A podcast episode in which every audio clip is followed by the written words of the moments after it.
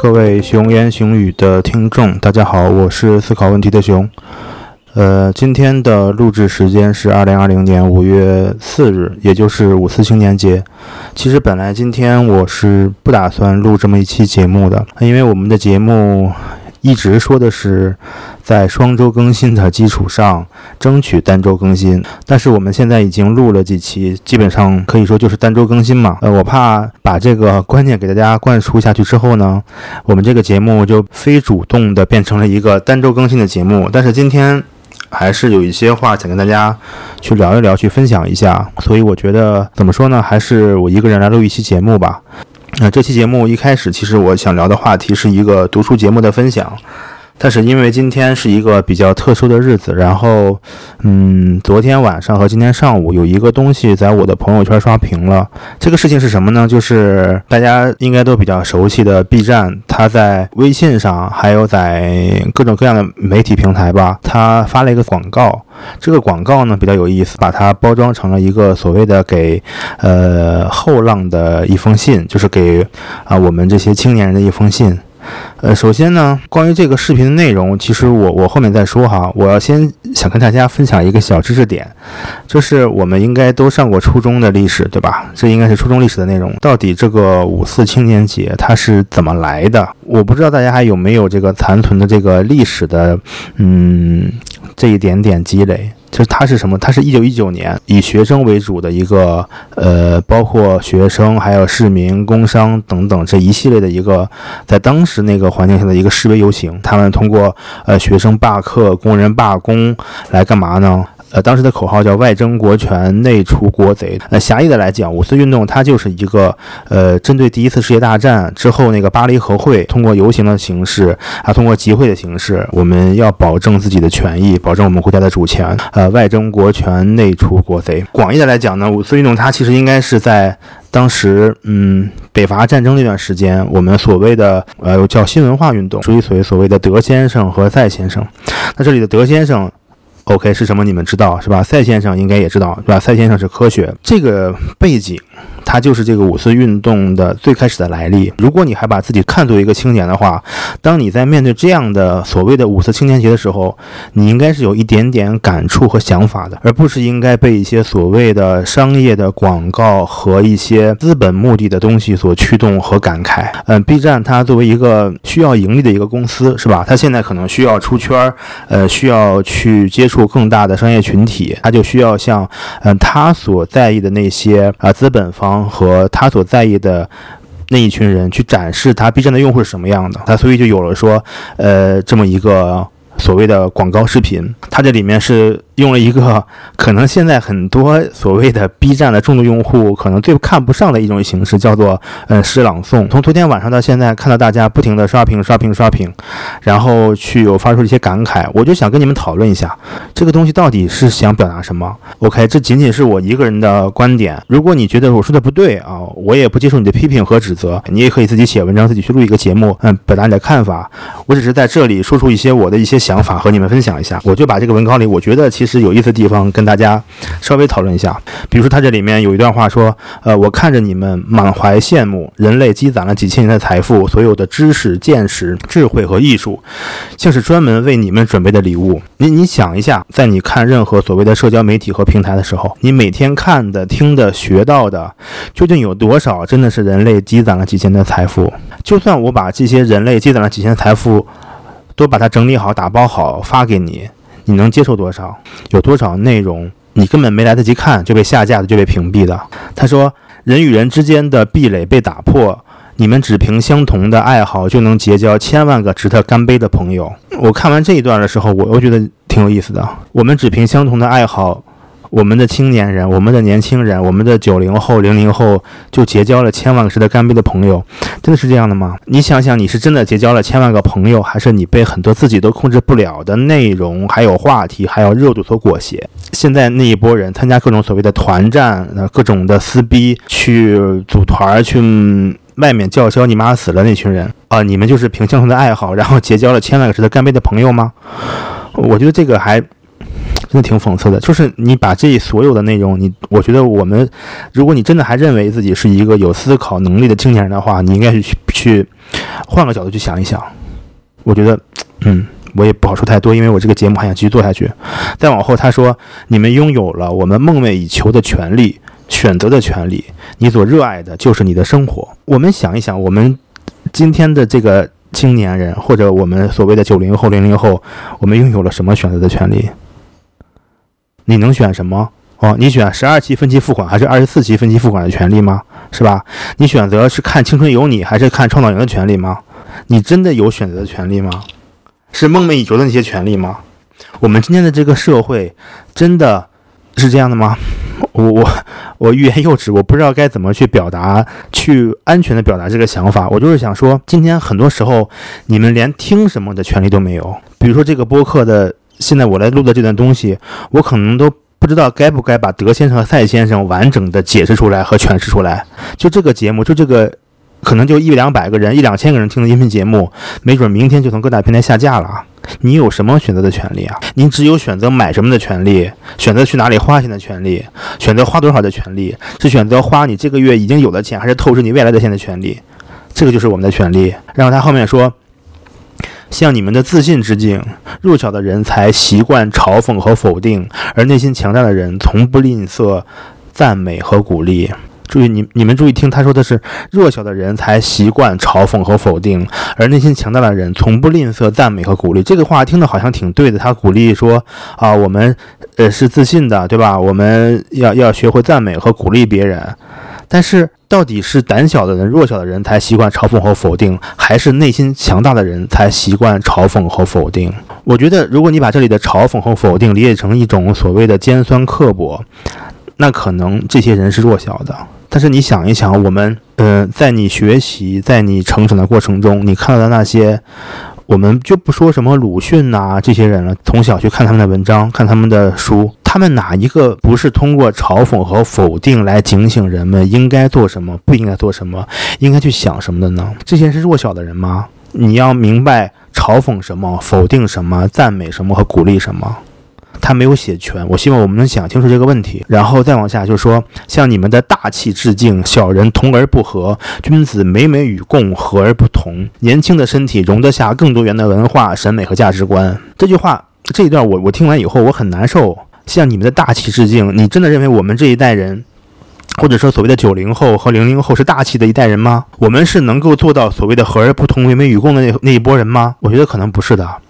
你去看看各种社交媒体上的氛围，你看一看微博的评论区，你看一看 B 站的弹幕，甚至你可以这期节目播完了以后，你看一看我们这个节目的评论区，多元了吗？包容了吗？没有。很难过的是，大多数人，很大一部分人，他连想都不会想。啊，我觉得这个整个的这个广告的受众其实并不是所谓的。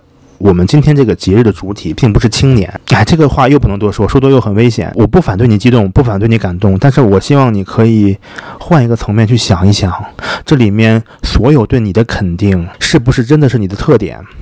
这里面所有对你的赞美，真的是你拥有的吗？还是？你以为你拥有的，还是他们希望你以为你拥有的？关于这个广告的内容就讨论这么多。再一次强调，这个就是我看完这个广告以后的一个想法。我也说它是一个好的广告，毕竟它能在很多大的媒体和平台播出，能够刷屏，它肯定是一个成功的广告。但是，作为一个这个广告里面主体的你和我，我们不应该去盲目的相信广告。OK，接下来就是我今天本来想主要分享的内容。最近一周吧，我看了一本书，这本书的呃作者是卡尔纽波特。嗯，我不知道大家。知不知道这个人哈？他其实算是一个畅销书的作家，曾经写过很有名的，比如说，嗯，Deep Working 深度工作和优秀到不能被忽视这本书目前还没有简体中文版，嗯，我是看的这个繁体版，就是台版。嗯，它本身的英文名其实翻译过来，我觉得应该叫数字极简主义。嗯，台湾那边呢，他们的翻译叫深度数位大扫除。嗯，这个深度可能是想跟之前的所谓的深度工作去对应起来啊，让它好卖一点。这本书我为什么？什么说今天想特别分享一下呢？是因为他之前的书，比如说《深度工作》也好，还是《优秀到不能被忽视》也好，其实我都看过，而且《优秀到不能被忽视》还看了两遍。呃，感觉写的是挺好的，读完也很有感触。但是读了之后，他对我来说可执行性没有那么强，或者说对于我现阶段而言，没有那么强的动力去执行。不过今天要推荐的这本书啊，呃。我们就说台版的名字吧，叫《深度数位大扫除》。他聊的话题本身就是我推荐几个月其实一直在嗯想的问题，也是我感觉现阶段的自己非常需要去面对和尝试解决的问题。什么问题呢？就是我觉得我的生活被数码产品支配了。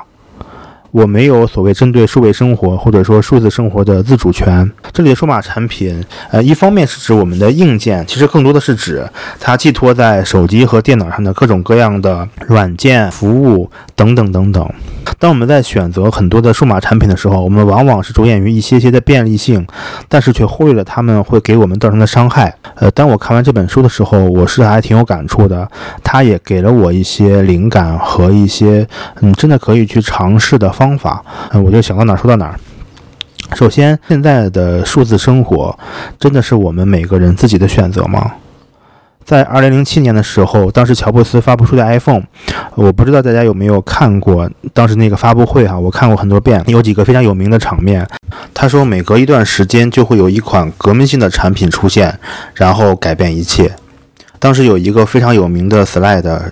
嗯，他提到说，当天要发布三个设备，一个 iPod，一个电话加一个互联网通讯工具，然后它是三个嗯这些硬件的呃 logo 放在那个 slide 上面，然后他又把这句话重复了很多遍，这三个 logo 就在不停的旋转，最后他揭晓了谜底，说我们其实不是要发布三个设备，而是要发布一个设备。初代 iPhone 它最初的设计就是一个可以非常方便收听音乐的电话。那个时候没有应用商店，也没有社交媒体，但是大家都觉得很 OK 啊，啊，都挺不错的。五年、十年、二十年以后，这些事情慢慢的就变了。现在我们会经常的下意识看一下自己的手机，啊，我经常还会有一些呃手机是不是在震动的幻觉。然后你走在路上看了很多东西，首先想到的。不是去感受你看到的东西，而是想怎么把它拍下来，做个视频，然后分享给那些虚拟的网络观众。呃，我们会感受到自己的行为和感受都被这些 app 和社交媒体所支配了，甚至我们的生活从某种程度来说也是被绑架了。这种感觉是非常不安的，它是一种失控的感觉。接下来就说一下为什么我们会陷入到嗯数字生活中去。这里再推荐一本书，它是亚当·奥尔特之前写的一本书，叫做呃，中文名叫《欲罢不能》。这本书就介绍了，嗯，电子产品是如何让人们上瘾的。如果你感兴趣的话，其实可以把这本书看一下。这本书里面他提到上瘾的原因的时候，有五六个概念。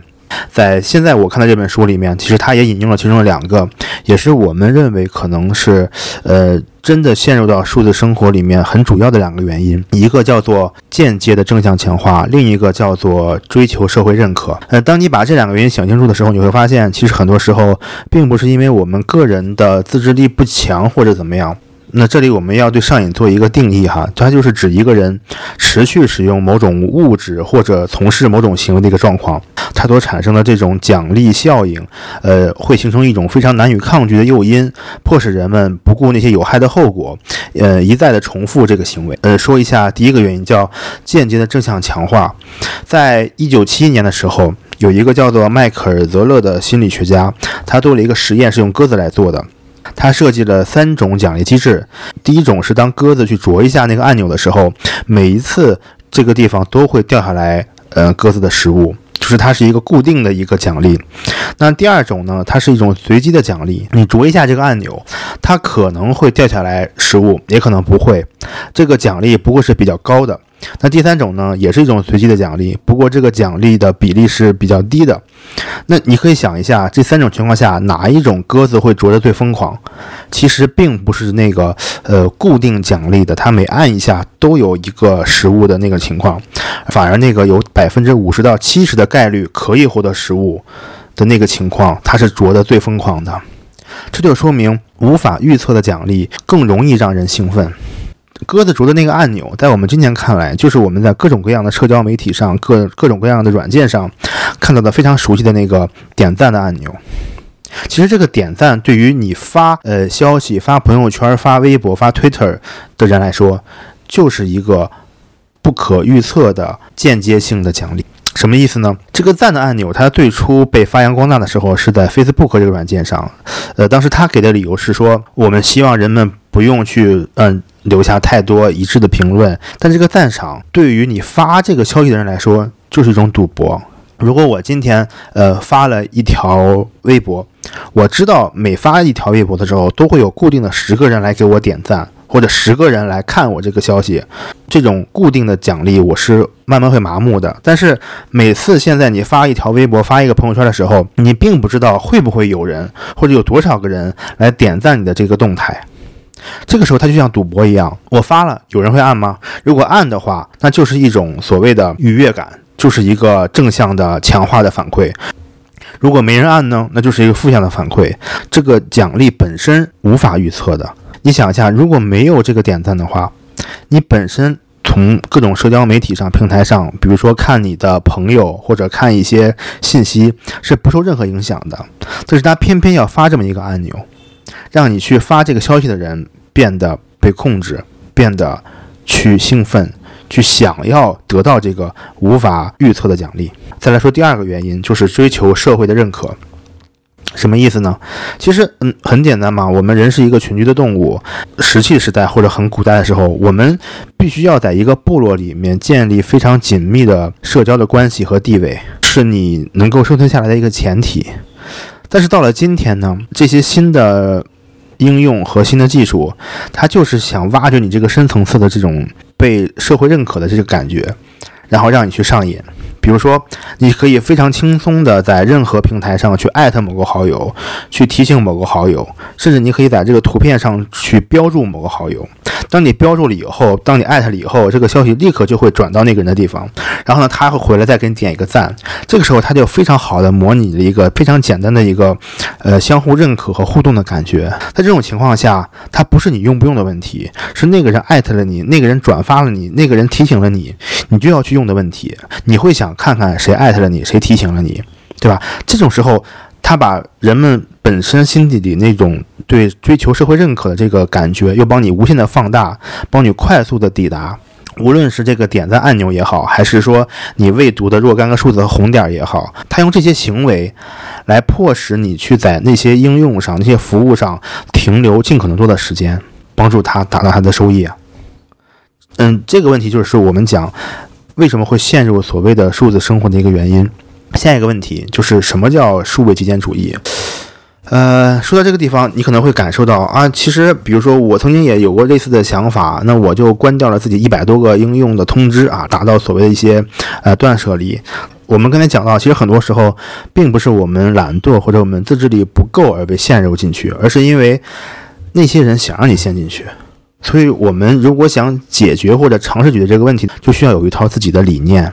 你要明白，我们到底应该允许哪些工具进入我们的生活，而不是简单的把一百多个工具全部去取消提醒。另外，就是我们基于什么原因要使用这些工具。我们怎么用这些工具？我们对这些工具做哪些限制？如果没有这种反省的话，其实这个问题我觉得是无解的。无论你是尝试强行让自己啊一个月不用微信，或者强行自己不看所有通知，这个其实是很难的。所以说，呃，所谓的数位极简主义，它就是一个理念。这个理念主张把你在线的时间放在少数几个精心挑选的最适合的活动上，这些活动它可以强力的呃支撑着你，帮助你实现那些你最在意的事情，然后你也愿意为这些事情啊错过一些或者放弃其他的活动。在实际生活中，呃，我们经常会遇到这样一类问题，有的时候你会问别人，有时候你会问自己，就是说为什么我要用这个东西？比如说为什么我要用微博啊？为什么我要用微信？对吧？为什么我要去群里面聊天？呃，我们其实想到的答案通常都是，我也没法确切的回答为什么要用这个东西。但是我想说的是，呃，万一我不用这个东西，它上面有一些对我有用的内容，我错过了怎么办？这个是一个我们经常会碰到的问题，也是经常说服我们自己啊使用某些东西的一个原因。我不知道它为什么要用，但是万一有用，我们错过了怎么办？这个角度，我们应该反过来，你应该担心的是那些没有什么价值的活动占用了你自己的时间和注意力。介意的不是说哦，如果我不用，你会错过那一点点小的东西。你更担心的应该是不要让这些东西影响了你在生活中最在意的那些大的事情。这就是我们对呃数字极简主义的一个定义。那接下来，我想对这个问题说一下我自己的一些想法。如果你想践行所谓的数字极简主义的话，我觉得哈，我觉得有一个前提，就是说。你想要简单，它一定是从复杂过渡而来的。你只有使用过足够多的东西，折腾过足够多的东西，你看过嗯足够多的东西，你才可能知道什么是好的，你才可能知道什么是自己需要的，你才可能知道嗯如何让自己的数字生活简化下来。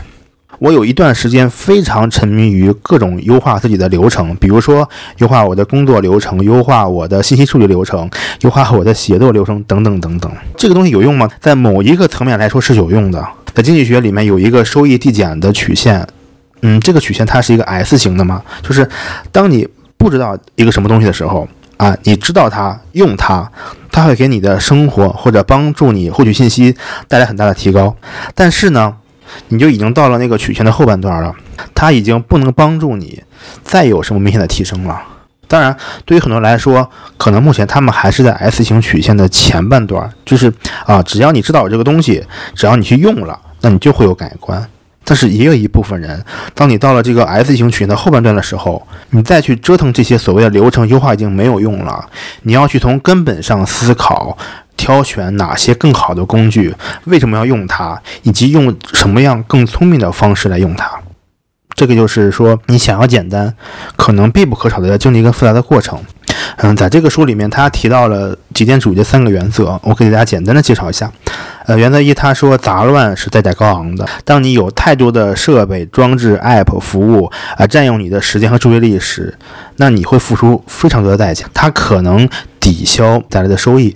第二就是说，优化很重要，是否值得你重视，它只是第一步。那你要想充分获得这种技术的潜在效益的话，你必须要仔细的思考如何使用这个东西。第三个原则就是要有有意识的作为。你只要能够有意识的去运用那些东西的话，只要你开始能够想，只要把这个主动权掌握在你的手里之后，那你就会有一种很大的满足感。你有意识的做决策，这个过程可能比这个决策本身的影响是更重要的。那接下来呢，作者也给我们介绍了一个数位断舍离的建议流程。首先，第一步，你要腾出一个月的时间，暂时停用生活中那些可有可无的科技。什么叫可有可无呢？就是你这个东西三十天不用，你也死不了。假如说这个东西你不用了，它会损害或者干扰你的工作和个人生活，那这个东西可能就是你需要的，你不可能不用。这是第一点，就是你要拿出三十年时间来，真的先把它停下来，不用它。第二个就是你要利用这一个月的暂停期，要探索和重新发现，呃，让你有成就感、有意义的活动和行为。当你决定了很多东西你不用的时候，你可能会空出来一些时间。更重要的是，你要明白这些时间你要干什么。你要找到那些可以让你觉得有意义、有成就感的东西。比如说，啊，我可能会看书，我可能会做一些嗯其他的项目。我可能会拿来录一些播客，等等等等，就是你要找到，当你不做 A 的时候可以做的 B。第三点就是，当你这个三十天结束以后，你要把那些可有可无的科技再纳入到你的生活中。从零开始，你就要明确的知道它能为你的生活带来什么价值。第一步就是拿出一个月的时间来暂停可有可无的东西。第二步，利用这三十天的时间找到或者发现让你更有成就感和意义的活动。那第三步，三十天过去以后，把这些可有可无的技术重新纳入到生活中，然后去想怎么用它。那么在这个地方，我们就要强调两个问题。第一个是要学会独处。其实独处并不是说你，呃，一个人待着，而是说，嗯，它指的是我们一种。大脑的状态，懂吗？就是在独处这种状态下，你的大脑是不受其他任何大脑的影响的，它与周遭的环境无关。别人的想法如果想潜入你的头脑中，它可能是透过直接的交流，呃，也可能是通过其他的形式，比如说你在读书，你在听播客，你在看电视，任何可能，呃。把你的注意力吸引到，比如说手机上这些活动，它都是在呃潜入你的脑中。听我的播客节目，其实你就不是一个独处的状态，可能你现在一个人。对吧？可能你觉得自己很孤独，但是呢，你的大脑是在受着我的影响，这就不是一个独处的状态。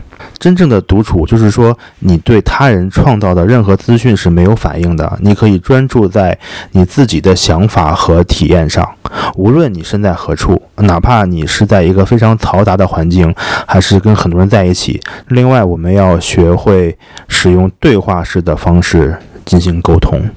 对话是维系人际关系的一个唯一的互动形式。这种对话可以是面对面的交流，啊，也可以是通过视频呐，或者聊天呐、打电话等等，啊，这些没问题。就是只要你能够非常细腻地感受到和你交流的人的。情感，比如说他声音的语气，还有他脸部的表情，他的肢体动作，这些都可以算作是对话式的沟通。但是，任何文字形式或者非互动的东西都不能算作对话，它只能算是一种连接。就是我们所有的社群媒体也好，电子邮件也好，微信也好，不能算是有效的沟通，它只能算是一种连接啊。我们可以通过这些东西去商量什么时候有真正的这种对话式的沟通，不能让它替代我们的对话。再强调一下，连接永远不等于对话。人和人之间的社交真的是太复杂了，它很难去外包给所谓的社交平台和网络，它也不可能简化成一种即时通讯的文字和表情符号或者说动图。人类的大脑经过几百年的变化，它完全可以面对面的处理那些互动时产生的非常复杂的大量的信息。但是呢？我们现在却把这种能力给它简化到去用社交的文字去处理，这是对我们大脑的一个非常大的侮辱。你就可以把它理解成，让它在限定三十迈的情况下去开一辆跑车，或者说你可以理解，呃，我们用驴来拉一辆跑车，这个是很荒谬的。在任何的社交平台和媒体，都不要去按赞了，不要去点那个赞的按钮了，也不要留言了。你想看？可以看一看就好了，不用发什么好可爱啊、好酷啊、好帅啊、手动赞啊之类的。你要么就不说话不做声，如果你忍不住，你就去给对方打一个电话、发一个视频，或者说约出来聊聊天儿。这个是最基本的东西，不要把社交媒体当成维系你和别人关系的工具，不经常使用短信呐、微信呐去联系，有的时候反而可以强化你的人际关系。就是你让自己变得稍微难找到一点，让你这种嗯连接的难度变得更大一点，你甚至可能变成他们生活中唯一需要经常与你保留实际联系的那个人。是再多的感叹号啊、表情符号啊都没有办法促成的关系。最后一个就是说获取资讯的方法。呃，我们不妨采取一种所谓的慢媒体的方式。我们要找到一种比较好的方案，用一种缓慢的思维模式来接受那些快速的新闻。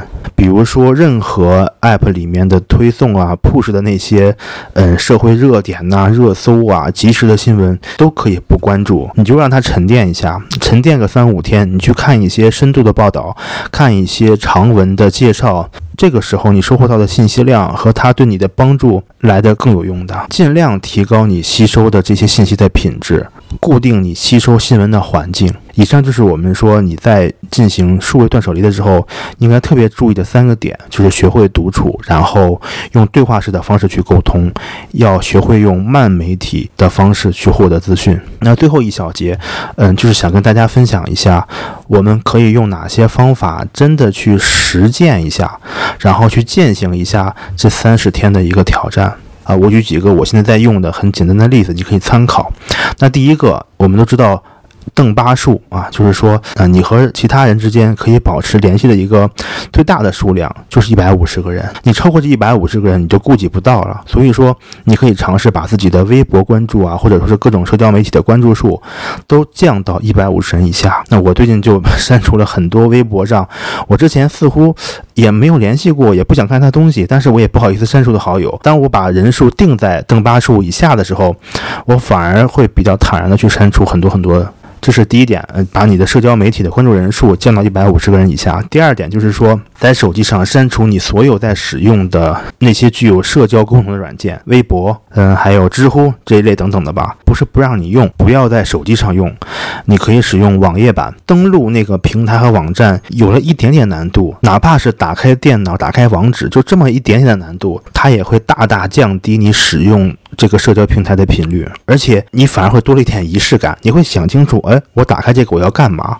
我不是为了漫无目的的刷刷刷。再下一个，从微信的角度而言，你有两个选择。比如说，你可以让你的微信像邮件一样，你每天只固定一两个时间来回复邮件，呃，回复你的微信，像午饭的时间呐、晚饭的时间啊，或者睡前的时间，你可以跟别人说一声嘛，对吧？我我最近不太经常回微信，但是呢，我会在每天的固定时间去回复。如果你着急的话，你可以直接给我打电话。这个完全是我觉得不会有什么人去不理解你。另外，对朋友圈而言，就像我刚才说的，不要给任何人的朋友圈评论和点赞。如果你忍不住的话，那就去打开它。单独的那个页面，给他发一些消息，给他发两条语音，或者你真的是很想有一些表达，那就干脆打个视频，打个电话。然后每周只发一条最有价值的朋友圈或者是微博，不要每天发很多东西，就是你就把它的限制规定在每周只有一条。你要去想你发什么内容，可能是你自己最在乎的，可能是对别人有帮助的就可以了。另外，如果你非常喜欢看综艺呀、看剧的话，你可以给自己做一个规定，就是在这一个月内不要自己单独看任何的综艺和剧。注意，我不是让你戒掉所有的综艺和你在追的剧，但是不要自己单独看你可以和自己的父母、和自己的朋友、和自己的家人去看。呃，第一也把剧和综艺看了，另外你可能还会多一些跟他们交流和共处的时间。嗯，只关注一两个真的你很信任的，或者你有收看习惯的所谓慢媒体，看一些深度的报道就可以了。放弃那些任何的热搜啊、热点事件，不要去关注。这些热点事件可以说十个里面有十个对你没有任何影响。比如说哪个明星出轨了呀？呃，谁谁谁又火了呀？谁谁谁被偷拍了呀？Anyway，跟你没有任何的关系。好，呃，那以上就是我们今天的全部的内容啊。我们首先是聊了一下昨天的一个小热点吧。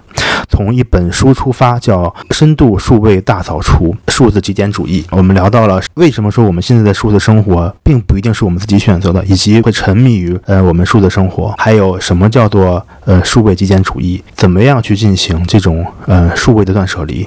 学会独处，使用对话式的方式去沟通，然后学会使用慢媒体来获得资讯。最后，我们也分享了一些可以实际操作的建议。我目前其实正在践行这个三十天的这么一个阶段。如果你有别的想法或者想要跟我阐述的东西，欢迎你通过邮件的方式来跟我进行交流。